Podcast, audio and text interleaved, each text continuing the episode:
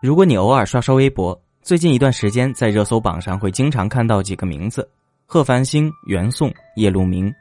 这就是我们今天要聊的剧《下一站是幸福》。剧情很简单，三十二岁的女主贺繁星虽然没有受到父母的催婚，但对于和自己二十二岁的小男友的恋爱也充满迷茫，加上事业的失意和小男友的爱情岌岌可危。恰逢这时遇见了霸道总裁叶路明。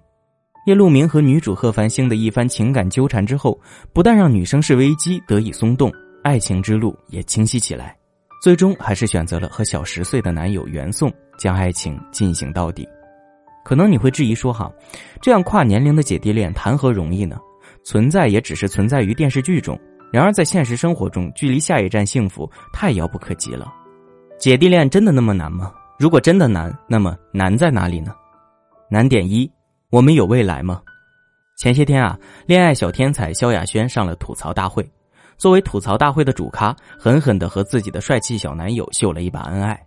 四十岁的萧亚轩和二十四岁的男友站在一起，不但毫无违和感，在言谈话语中明显能感受到是男友的宠爱有加。上台便在萧亚轩的耳边关切的问：“他们对你还好吗？”紧接着在男友吐槽期间，两人也亲昵的互动，羡煞一票吃瓜群众。都说没人可以永远年轻，但萧亚轩的男朋友可以。翻看网络流传的萧亚轩的爱情观，很容易在其中找出端倪。在爱情里，爱才能战胜一切，而不是总想着爱情的终点在哪里，会不会有未来，未来距离现在又有多远。在生活中，我们接触到的很多姐弟恋呢，不管是作为朋友还是恋爱中的主角，都在想着没有未来，算了吧。在一段开始便打算结束的恋情中寻找天长地久。相信你都会觉得难上加难。难点二，莫名的恐惧。说到莫名的恐惧呢，其实不只存在于姐弟恋中，在我很多的来访者身上，即使恋爱谈得一帆风顺，仍然也能感受到莫名的担心和恐惧。诸如某一天男友不喜欢我了怎么办？对方的身边出现了比我更有魅力的女生该怎么办？他没有回我的信息是在干嘛呢？我要不要打电话问问对方？在恐惧的同时，很多女生也会把这些情绪带给男朋友。时间久了，男友终于不厌其烦，想要离开了。经济学里有个叫帕累托改进的理论，指的是在该原则下，双方至少有一方变得更好，同时没有任何一方受损。恋爱中的帕累托改进，就是以两个人以被滋养为目的，而当伤害开始降临在这段关系中，结束则是对彼此都好的选择。但前提是，恋爱中的两个人要以相互滋养为目的，而不是陷在恐惧之中，最终伤害了彼此而选择结束。可能是碍于社会的压力，很多姐弟恋中的女生想的不是如何让自己变得更优秀、更具有吸引力，却被莫名的恐惧所缠绕，最终自我和爱情都被恐惧压垮了。当然，也许你会说，心源老师，我也是姐弟恋，可是仍然让我困惑满满。不妨添加我的小助理的微信“恋爱成长零零幺”，我们一起来聊一聊，让心源为你答疑解惑。说完姐弟恋的难点之后呢，我们不妨也换个角度来聊聊，如何去做才可以让我们将爱情进行到底。第一，我是姐姐，但这又如何呢？不管是碍于社会的压力，还是碍于韩剧或者是各种公众号信息的洗脑，在爱情中，女孩子常常抱着这样一种态度：我是女生，就应该被宠着。就应该被哄着，甚至自带天然优越感。爱情可以与年龄、外貌无关，但这并不代表着女生可以在恋爱里胡作非为啊！尤其是姐弟恋中的女孩子，男生之所以选择和一位比自己年龄大的女生去恋爱，无非就是因为这样的女生可能更成熟、更具有包容性、更懂自己，不妨让自己符合对方的期待。既然是姐弟恋，那作为成熟的一方，管理自我的情绪，抚慰对方的心灵。支持对方的成长，才更适合姐弟恋中的女生。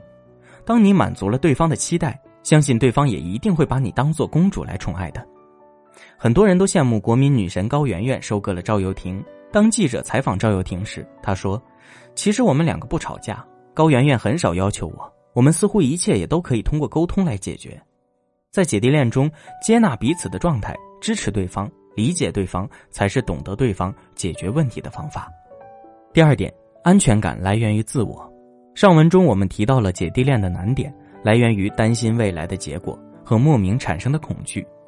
其实这都是来源于对自我的不接纳和不自信，担心未来两个人的感情竹篮打水一场空，担心自己本来就年龄偏大，对方可能会离开，甚至担心自己成为明日黄花。综合起来，都是安全感缺失。各位小仙女一定要记得，在姐弟恋中，你的安全感一定是来源于自身，而不是来源于对方的。可能你会说了，如果他给我报备他的行踪，我就会有安全感。不会的，因为报备后，你仍然会胡思乱想，你仍然会质疑对方说的是否真实。与其如此，不妨相信自己。既然他能选择一个比自己成熟的女生来恋爱，说明我本身就有独特的优势。当你将自己的优势最大化，而不是陷入无谓的担心和情绪泛化的时候，你的安全感也会大大的提升的。第三点，放下无谓的压力。我的学员米粒曾经和我说：“哈，心源老师，谈一场姐弟恋怎么可能会没有压力呢？明明比他大那么多岁，他的家人会同意吗？他还不和我提结婚，我等得起吗？这不是活生生的压力吗？”心源想在这里和你说哈，这些是现实，但不一定就会成为压力啊。对方接受了你，也就等于接受了上述的事实，更何况是他的家人，所以就更不必要将压力放在自己身上了。这是你们两个人共同面对的，一定程度上，这是男友要处理的问题，你只负责做好恋爱中应该有的角色，懂他，支持他，不要像小女生一样作来作去，情绪反复无常。你做好这些的时刻，你们面临的恋爱压力，他自然愿意去和家人沟通和处理。一定要记得，恋爱中的任何压力都是两个人的压力，而非你的压力，甚至很多是现实而非压力。做好我们自己该做的，剩下的就让男友来吧。姐弟恋其实没有你想象的那么难，前提是你能做到上述几点。可能你会疑问说：“我做好这些调整，真的可以和弟弟地久天长吗？”道理很简单啊。当你做好上述几点的时候，可能你的状态也会变得不一样了，自然你所采取的做法和行动也会不一样的。行动起来吧，一起加油！也欢迎大家添加助理微信“恋爱成长零零幺”，备注“心源老师”，将你的困惑、焦虑分享给我，让心源来帮你。